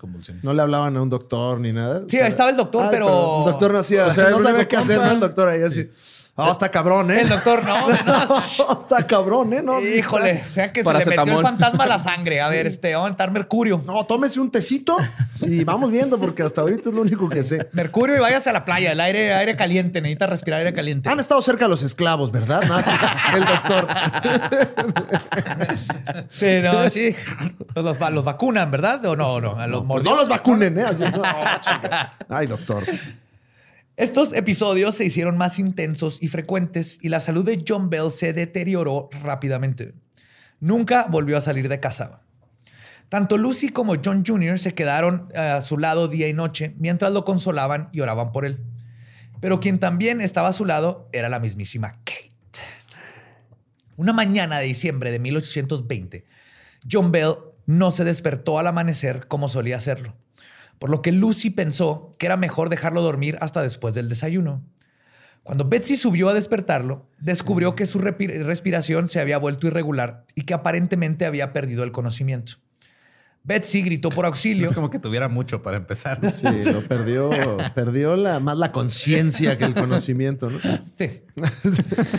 Betsy gritó por auxilio y Lucy y John Jr. corrieron escaleras arriba para ver lo que había sucedido. John Jr. se acercó al armario donde estaba almacenada la medicina de su padre y descubrió que la medicina había sido reemplazada por un frasco de color cenizo que tenía un líquido oscuro y desconocido. Ay, como en sexto sentido. El doctor Hobson llegó a la granja, al igual que el reverendo Gunn, John Johnston y Richard Powell, los amigos que les había contado. Hobson llegó a examinar el frasco. Después de un silencio, una voz aguda llenó la habitación. Un nieto salió de ahí del. Perdón. Está bien. Siempre hay que dar la mención de Mau Nieto cuando Sí. se pueda. Y cito, es inútil que intentes aliviar a Old Jack. Lo tengo esta vez. Nunca se levantará de esa cama.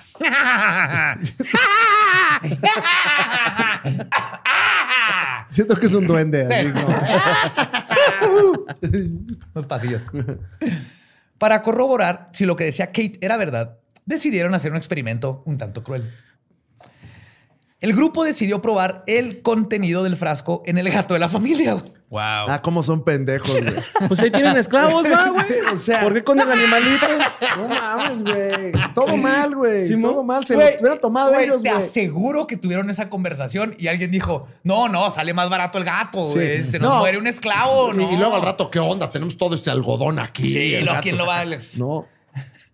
Ah, entonces Gunn sostuvo al gato mientras que John Jr. le puso el líquido en la boca. Ay. El gato cayó de costado, se estiró, pateó durante un rato y luego murió. Los odio. ¿Por qué mataron al gatito? Lo mataron, güey. Ahora La solo parte, quedaba... ¿eh? hasta ahorita. Todo lo demás. Sí, hasta vale ahorita, hasta eh, que eh, mataron al gatito. jajajas. Con lo que ha hecho. Y de hecho no fue el fantasma, fueron estos güeyes. Sí. A la mañana siguiente, el 20 de diciembre de 1820, John Bell dio su último respiro. Las risas cínicas de Kate se escucharon hasta que la última persona dejó el funeral de John. güey. Ay. Mucho, este, perdón por su pérdida, este, que es el... Lo siento mucho. Fue un gran tipo, pero... Oiga, ¿dónde están los sandwichitos? Sí. Ah, bueno, lonches como en Juárez. ¿no? Lonchecitos. No, no, no tienen crema para el café. Era buen tipo. John Bell es la única persona cuya causa de muerte es debida a fuerzas sobrenaturales de manera oficial. güey. Lo dejaron en el récord así oficial, güey. No sí, mames. lo mató una bruja, básicamente. Wow. Nunca supieron qué le pasó. No se empezó a poner mal, mal, mal, y lo, Como, cuando los que- policías te agarran fajando y es como, no, es succionamiento de miembro, ¿no? O sea, como así le pusieron. así en su acto, ¿no? También hay un, hay- hubo un Ay, caso que platicamos también una vez aquí donde usaron el testimonio de un fantasma en la corte, güey, en No Estados Unidos, en esas épocas también. Y funcionó, si era neta. Ah, ah, no, sí. No, y declaró el fantasma y todo, me imagino. No, No, declaró la mamá de. O sea, la mamá dijo, se me, Se me apareció apareció mi mi hija. muerta y me dijo que la mató el esposo. Y sí fue cierto, güey. O sea, sí comprobaron aparte. Ya vamos pero- a nuestro siguiente testigo, señorita. Digo, su señoría, Gasparín, ¿no? Y ahí el micrófono nada más, ¿no? Así. ujú. Díganos, Claro, sí. señor fantasma. No le decías a caso cerrado. Ajá, Sí, exacto. Pero ¿por qué tú estás robando las cosas? ¿No? Le decía la doctora Polo de ese entonces. Eres un friquitón. no, pero se caso cerrado, fantasma, te vas. Ay, güey. Ay, la doctora. Ah, Después de la muerte del jefe de familia, reinó una, reinó una extraña sensación de pena combinada con alivio. Qué oso. Al saber que John ya no sufriría el dolor que le causó Kate. Es que sí, fueron años de no poder hablar, todo infectado de la boca, no poder mover la lengua, poco a poco empezar a perder la movilidad. Cuando le empezó a doler el, el cuerpo, ya no podía trabajar, no podía caminar. Oye, pero el medicamento, o sea, comprobaron que era venenoso el medicamento y no investigó nadie. Nadie que fue la bruja, güey. Pues que ¿cómo, Fue vas, la bruja. ¿Cómo vas no, a cambiar? No, no, es lo ¿Cómo que yo pensé también, A Badía. ver, a Eso ver. es lo que yo también pensé. Pero Claro, bueno, ¿no? nada más para ¿Qué otra- aclararle al. Mira, si tú me puedes decir otra forma No. de que un medicamento No de repente no sea medicamento, No hay, que no, no sea existe. paranormal. Si algo es y luego no es, y es otra cosa, es paranormal Nah. porque la energía no se crea ni se destruye.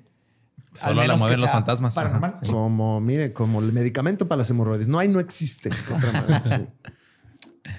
Este, pero solo habían pasado tres años desde su primera aparición, pero se había sentido como una eternidad. Las visitas de Kate ahora eran cada vez menos frecuentes y se centraban sobre todo en Betsy Bell. Betsy Bell, que tenía 15 años para 1821, había sido cortejada durante años por Joshua Gardner. Sí, se estaba ¿Se quedando. acuerdan? El granjero. 15 años, ¿no? Sí.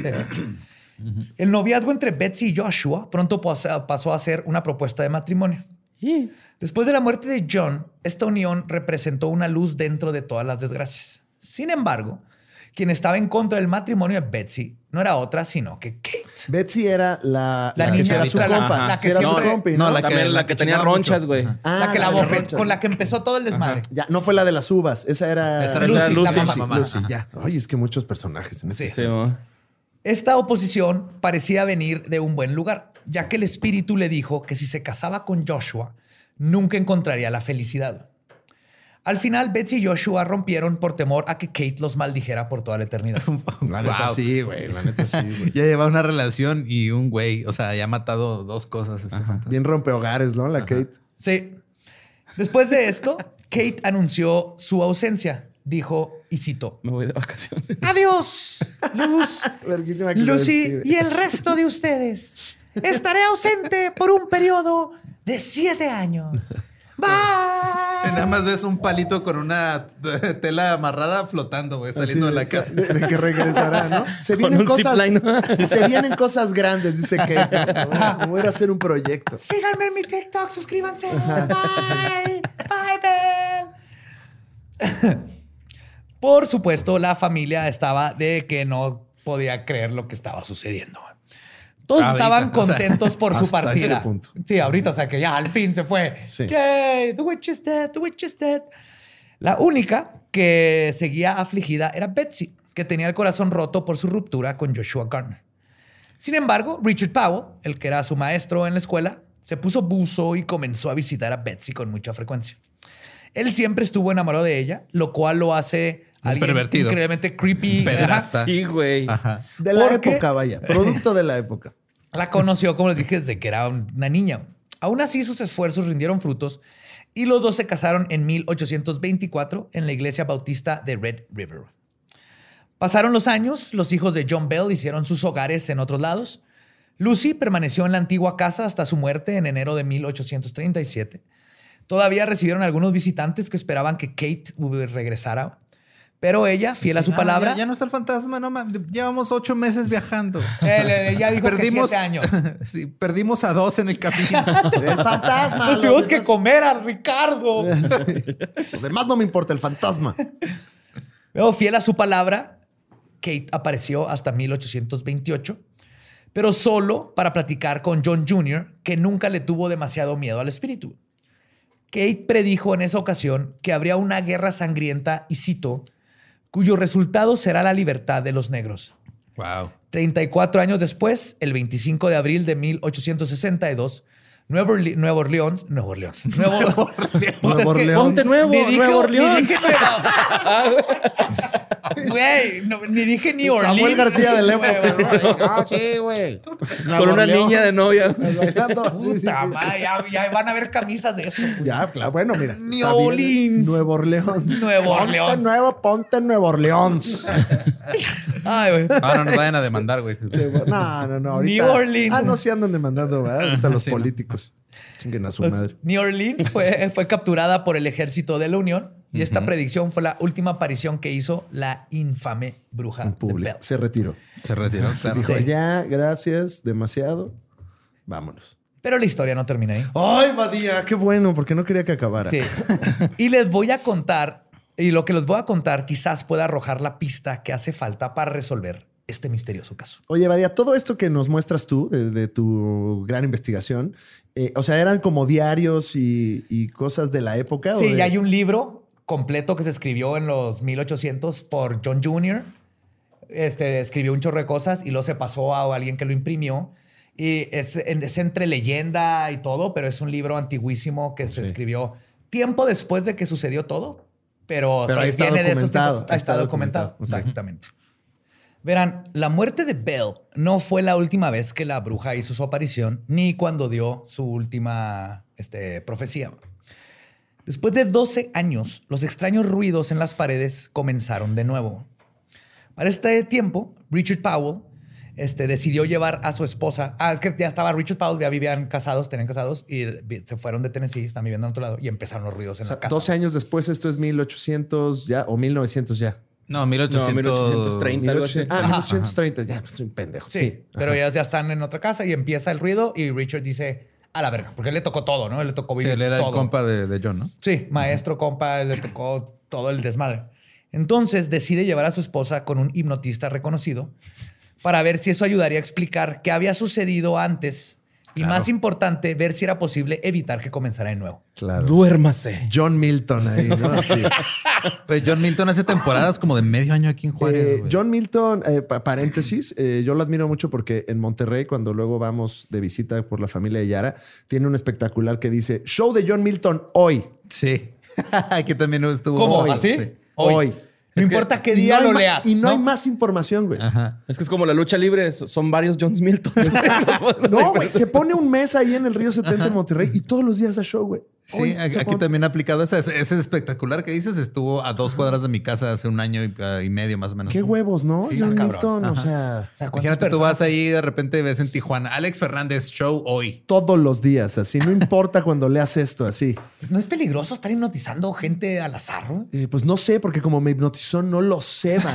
No, así, no lo sé. Un de estos le va a hacer John Milton así, Ajá. Caguama y todos, ¡pum! Un Uf. ejército así, era, era el Trigger War. Y así le dijo a Pau, ¿no? Duérmase. Duérmase. Aflójese. Ahora será un perrito con cara de conejo. Aflójese. Ay, güey. Que en estos tiempos eran el mesmerismo, ¿no? Mesmer. Mesmerize. Ajá, mesmerize. Mesmerícese. Mesmerícese. Pues bajo hipnosis, Betsy comenzó a contar una historia que es aún más aterradora que el fenómeno paranormal. Poseída por el espíritu, empezó a hablar en otra voz, le cambió la voz y empezó a hablar la voz de Kate, ¿no? Y luego cambiaba las voces, porque les digo que tenía diferentes, cambiaba de voz cuando está contento, triste, Sí. a veces era como un niño. Pero si eran veces diferentes voces o es como cuando Jorge Falcón dice que tiene mil caras. No, lo que pasa es que, lo que, pasa es que Kate era como Gilberto Glés, se imitaba Ándale, y Simón. todo así. No, Estuvo sí. parodiando. Kate, ¿no? Así. De hecho, sí, sí cambiaban las voces, bien cabrón, las Ok. identificaban perfectamente. Entonces, poseída por el espíritu, este les explicó lo que había pasado. ¿El mismo espíritu resolvió su propio misterio? Pues les contestó, o sea, le dijeron, ya hipnotizada, cuando le dijeron que empezó a la regresión, llegan, el espíritu empieza a hablar y le dicen, what the fuck, ¿no? Así, oye, eh, ¿qué pedo, pinche Kate? ¿Qué, pues, ¿qué pedo, no? Sí. Ya cuéntanos. Ya bien cotorro, así. Ya ya. dinos qué onda, güey. Muchas pinches voces. que- A ver, haz la voz de Goku. Ya la andaban ahí diciendo, ¿no? Te, te mando un Kamehameha. Hola, soy Kate.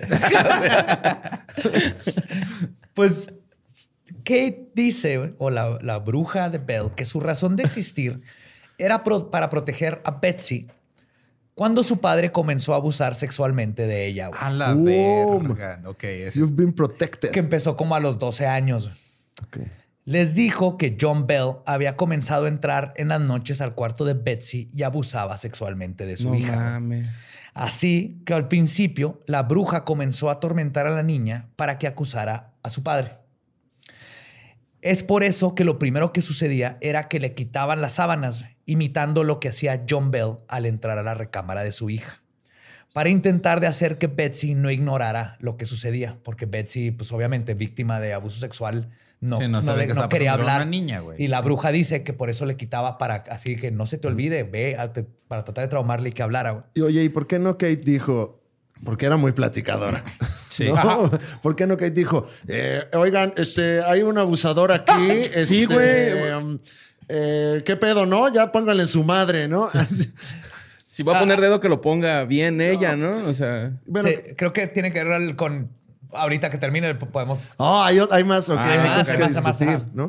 Después, O ya de señor, ¿por qué no denunció la niña? No, se hubiera denunciado en su momento, güey, también, la neta, güey. O sea, ¿Por qué hasta ahorita? ¿Por ¿Por qué hasta ahorita? casada en otro estado con, Sí, a través güey. de un fantasma? La Esta neta, otra vez, güey, la en neta. corte de fantasmas tenemos a la bruja de Blair que viene a demandar Sí, a. John Bell por abusar sexualmente de su hija. ¡Caso fantasmagórico! Ay, la doctora. Entonces. eh, Después de lo de las sábanas un rato, comienza a golpearla y a subirse sobre ella y luego sobre los demás, como cuando se le subía el muerto, este subía arriba y los bofeteaba, imitando al papa cuando se ponía sobre Betsy y lo que Betsy sentía. ¿Al papa cuando- o al papá? Al Porque papá. ya le metimos Sí, al papá. O sea, Al muy papá. noble la causa de Kate, pero entonces a la pobre niña le tocaba doble chinga, güey. La del Sí, papá y la de y la de Kate, Kate. güey. Sí. Sí. Sí, exactamente.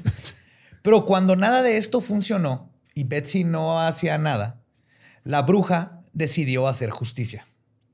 Confesó que poseyó a Betsy sin que ella tuviera conciencia de sus acciones, la hizo ir al, ir al bosque donde consiguió la planta venenosa belladonna. Ok. Oh, eso sale en Red Dead, güey. Ajá. La, le- la hizo prepararla, porque no nomás, o sea, si te la comes te hace mal, pero si la preparas es más potente, güey. Entonces preparó el veneno y se lo puso en la medicina del papá, que es lo que encontraron. La que lo cambió fue Betsy Bell. Mató a su papá. Betsy Bell Pero a como través de medio, Kate. como medio de Kate. Fue el canal. Ajá. O sea, Kate se metió en, en Betsy y dijo, ¿sabes qué? Si tú no vas a acusar a nadie, yo voy a matar a tu papá para que se acabe este tormento, güey. Y así es como finalmente, de hecho, terminó con el tormento de la pequeña Betsy, la bruja de Bell. Saved by the. Bell. estuve esperando un chingo para hacer ese pinche chiste, güey. Neta, güey. Borré nombre. Wow. Salud con tu bebida. Gracias. Mis, mis orines. Sí. Pero es aquí, por ejemplo, lo que yo veo. Esto fue, esto lo escribió después en su diario el esposo de, de Betsy, ¿no? Ok. Pero ya con esto podemos como que pensar más en cosas como, obviamente, esto puede ser un tipo de poltergeist. O sea, era Betsy que se estaba castigando ella misma y al mismo tiempo estaba tratando de, de ah, este, golpear a los demás y hacer otras cosas porque estaba siendo abusada. Justo el poltergeist empieza, son poderes psíquicos, ¿no? Que, el- no te- que el- se destapan en la adolescencia y con un trauma como el de Betsy. Entonces, tal vez por eso se golpeaba ella misma, porque las víctimas de abuso a veces echan la culpa, ¿no? Entonces estaba lastimando a ella hasta que eventualmente él fue y mató al papá. Y las voces. Las voces, eh, pues en nomás quería ser hacer actriz de doblaje. Eso era parte. Sí, claro, ¿no? Así. De hecho, es, es Betsy Bell Castañeda, como Mario Castañeda. Y, y desde ahí, desde ahí viene pues, La el talento, dinastía. ¿no? La dinastía La dinastía Castañeda, claro, claro. Uh, otra conexión que podría haber aquí es de que lo mencionan en Last Podcast. Oí a, a Zabrowski mencionarlo y se conecta con el otro tema que platicamos. Es que tal vez tenía, se hizo una personalidad disociativa por el abuso y por eso cambiaba de voces y se hacía diferentes personajes la niña. Y con el tiempo la leyenda pasó de la bruja. O sea, de una personalidad disociativa que no se conocía, empezó A a, un subir ente. a un ente en toda la casa. Sí, claro. O sea, por ejemplo, la parte del presidente Jackson y así, este, ya suena como que ya le, el drama, ¿no? O sea, ya, ahí ya le metieron la pimienta Sí, pero a la historia. todo lo que sí coincide es, o tiene, tendría sentido en esta historia, es que hubo un abuso físico y eso empezó a causar, ya sea por Claro. disociación y que él tenía personalidad múltiple la niña y poco a poco la leyenda creció. Porque imagínate en eso, si ahorita es algo como el Billy Milligan, ¿no? Que es algo así de que, what the fuck, que puedes. Imagínate en esos tiempos ver tu hija, obviamente está poseída. Claro, es un demonio. Sí, obviamente. Sí. O si nos vamos a lo paranormal, eh, un poltergeist como en el ente, que era un poltergeist que ella, la mamá estaba creando todo eso, bueno, los hijos, perdón. Igual acá podía haber sido Betsy, que su forma de reaccionar al abuso o al trauma fue creando una tulpa, una especie de entidad que la protegía, pero era Betsy. No era algo de la casa, no eran nativos americanos, no eran todas estas leyendas. O Pero- Betsy se puso bien perruchis y nada más lo mató, güey, ¿no? Y nunca Sí, dijo. si lo mató, lo mató. Y entonces esa es la historia de Fuerte. bruja Blair, sí. Perdón, Wow. per- perdón La que me fui así como que jajaja ah, Ahora sí que qué inesperada trama. Qué ¿no? inesperado final. ¿no? O el sea, yo- twist. Este, pues fuerte todo, ¿no? O sea, ya abuso sexual, pues ya no, ya no quiero hacer chistes, ya No, se acabó este episodio. Sí, ya. Sí. Ya nos vamos. Este, no, está muy cabrón, ¿eh? Es que, o sea, son las, in- las interpretaciones que le dieron en su momento a cosas que pues, pasan y pues eran, eran los recursos que tenían. Ah, no, pues sí, claro, está pasando algo, es una bruja, güey, pero Ajá, que de todas maneras, o sea, está raro porque el, el detective declaró que lo golpearon y lo sacaron, güey. O sea, sí hubo gente que, que declaró, gente reconocida en el pueblo y que no tenía por qué mentir, porque aparte en esos tiempos todo el mundo su reputación. Entonces, sí hay récords de gente que dice, yo fui a la casa y la bruja me cacheteó, güey, ¿no? Ok. Entonces, sí pasaron cosas paranormales en esa casa, El según William. esta gente. Pinche William me dieron una pinche empanizada vergazos, William, sí le dieron. Órale, cabrón.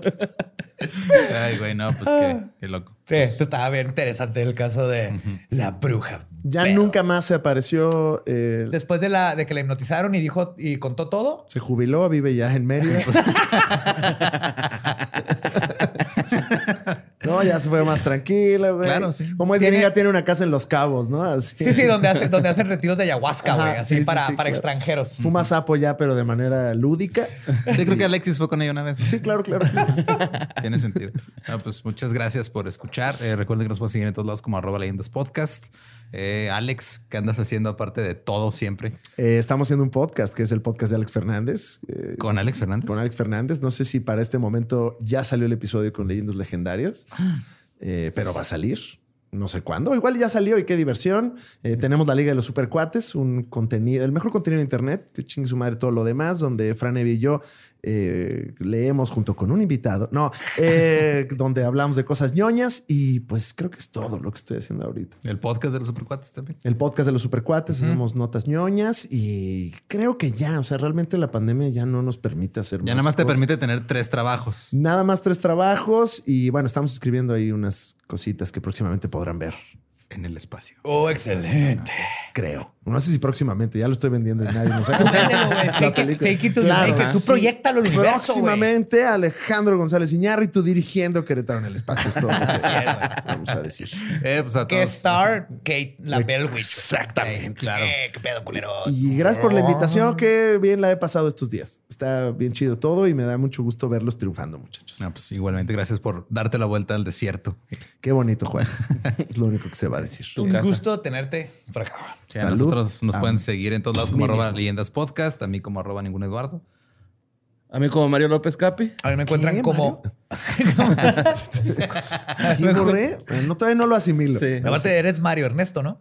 Arturo. Mario Aldo Arturo. Ernesto. no, ese como es nuestro Aldo, perro. Por eso, Aldo. por eso le puso Gabe así. No, a- es cierto. Aldo ya ti. existía desde antes de que nos Sí, conociéramos. antes de que existieras. Sí, Es más viejo que todos nosotros. y, va, y, y se va a morir. Tiene el universo en los ojos, nosotros. Sí, Aldo. Nunca se va a morir Aldo. Bueno, a mí me encuentran como el va diablo. Nunca se va a morir Aldo. Y con esto nuestro podcast ha terminado. Podemos irnos a pistear. Esto ha sido palabra de Belzebub. Y, y una frase ahora de Kate para despedirnos, ¿no? Una frasita Una que- frase de Kate. Ajá. Ella también se despide. Y con nosotros Kate aquí también que vino y se despide con mucho cariño. Tu madre chupapitos en el infierno. Síganme en Instagram. Síganla en Instagram. Ahí está Kate, a- arroba vergachetadas. Digo, guion bajo, guion bajo, vergachetadas. Ahí está. Oficial. Oficial. show, oficial show. Ahí está. Ahí está Kate.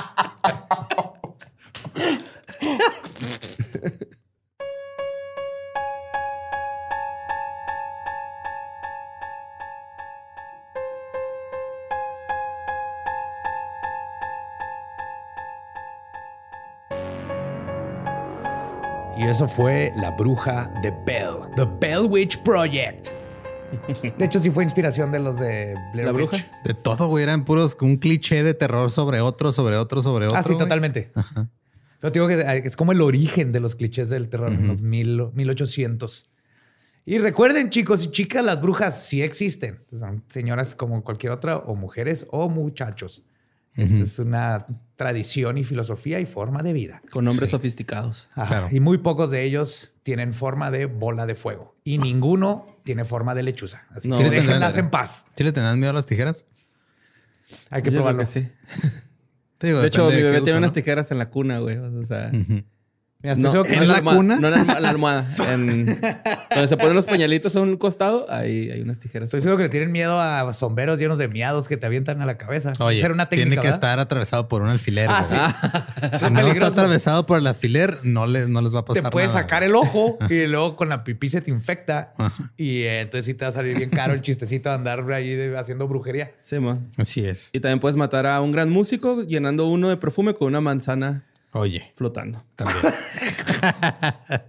y pues por lo regular, digo, ahora no este, estamos como reestructurando. Por lo regular, aquí les platico yo alguna nota o algo. Ahora estamos ya tratando de, pues mejor pasar esas a historias del más acá, que si no saben y si no han escuchado todavía, ya hay dos episodios arriba. Mañana sale el tercero. Así es. Y es este espacio donde Borre se, se remonta a sus Se explaya. este a su pasado periodístico. De este, déjame hablar, ¿no? en Late Night Compadía. este, que me estuvieron mandando, hablamos del caso Shitle. Ajá. Y me estuvieron mandando un chorro de información. Este, también de que hubo un exorcismo en la Facultad de Psicología de la UNAM. Of course. ¿Qué rollo, No carnales? Psicólogos. En la UNAM ha pasado todo, güey. Eh, las camionetas negras de la UNAM también es otro caso que me mencionaron. El del, el del iceberg de la UNAM. el- no, el iceberg de la UNAM es el nombre del capítulo de, de los muchachos que me mandaron la información. Pero sí, este. Sí, o sea, porque Ya. es de todo el pedo este de. Ya es que se hizo como. Que mandamos un saludo. Trend. Trend el hacer el iceberg de las cosas, ¿no? Ajá. Entonces, ahí te ponen el iceberg de la UNAM como en eh, sí, qué tan profundo iba todo el pedo. Uh. Que de hecho me mandaron una foto de un cráter con un artefacto alienígena que pues, se estrelló allá en la UNAM. Pero esa no es el- la foto que sale en el video. No sé si ellos tendrán alguna otra fuente. entonces- No sé, pero es como la vez que Photoshop. supuestamente estaban cavando algo, no sé dónde, para ahora lo del tren Maya y luego salieron, entre comillas, Ah, las figuritas. este, figuritas así que decían Made in China, güey, con la pintura toda culera. Ah, de hecho, sí, yo a todo el mundo que me preguntaba, nomás les hacía un close-up del ojo negro. Se ve perfectamente el- como el Era como epoxi. pegamento, Que eran ¿no? como jaguares y así, Sí, ¿no? un Pero- epoxi. Ah, no, y lo, lo peor de todo es que eran figuras que tienen así elementos mayas y aztecas pegados, cuando son culturas que no tuvieron contacto una con la otra, es imposible que esté ahí pegado. Pero sí, ese tipo de cosas. Entonces, escuchen historias del más acá todos los jueves en este mismo eh, lugar. Si están escuchando esto en Spotify, va a salir. Si están viéndolo en YouTube, va a salir. Si están escuchando en una de esas apps de podcast que bajas del App Store, también ahí va a salir. Ustedes no se preocupen. Así es. Y entonces ahí, vamos- ahí es donde nos vamos a verdaderamente adentrar, porque siempre era así como de corrido al final de los episodios la información. Sí, y por eso ya- la vamos a tratar ahora sí con cariño. Sí, y pues este, Con suavidad. Y suavidad. con cariño, suavidad, güey, ¿no? Cuando, cuando he sido suave con un tema. Rico, suave. Ok. ¿Cómo se llamaba ese güey? Rico Suave, ¿verdad? Era su nombre de artista. Sí. Ay, güey, se me fue el nombre, güey. Y la otra vez estuvimos hablando de él. No me acuerdo. Gerardo. Gerardo. Gerardo. Gerardo. Ajá. Mi nombre es Gerardo. Y este, darle las gracias a Alex Fernández por darse la vuelta hasta Eh, acá. muchas gracias. Sí, thank se you, fue, Alex. se fue a tiempo, justo al día siguiente que se fue, empezaron vientos terribles que lo hubieran hecho tener que mudarse aquí porque no iba a poder volar. Entonces, este, gracias. Espero que se le haya pasado chido. Qué bueno que salió porque si no se hubiera muerto de hambre porque no sabe prender el carbón. Te mandamos un abrazo, Alejandro. ¿No Sí, sabe? Alex. ¿No sabe prender el carbón, Alex? ¿Has visto sus manitas? No, no aprendió Pero yo he visto, yo he visto historias en, en- en su casa donde está, él está haciendo carne asada, güey. Me, me ha mentido todos estos. ¿Lo todos viste estos meses. prender el carbón? No. There we go. De seguro le echa fogatol. Te no creo, Alex, no, te yo- amamos. Yo confío, yo confío en que un, un- un- un hombre tan sabio como Alex Fernández no usaría fogatol más que para incendiar algo a propósito. No estoy diciendo que Alex Fernández incendie cosas a propósito. Nada más no estoy diciendo que gracias por venir. Pues, Lo queremos mucho. y nos mucho, escuchamos la próxima semana en Leyendas Legendarias. Abracadabra.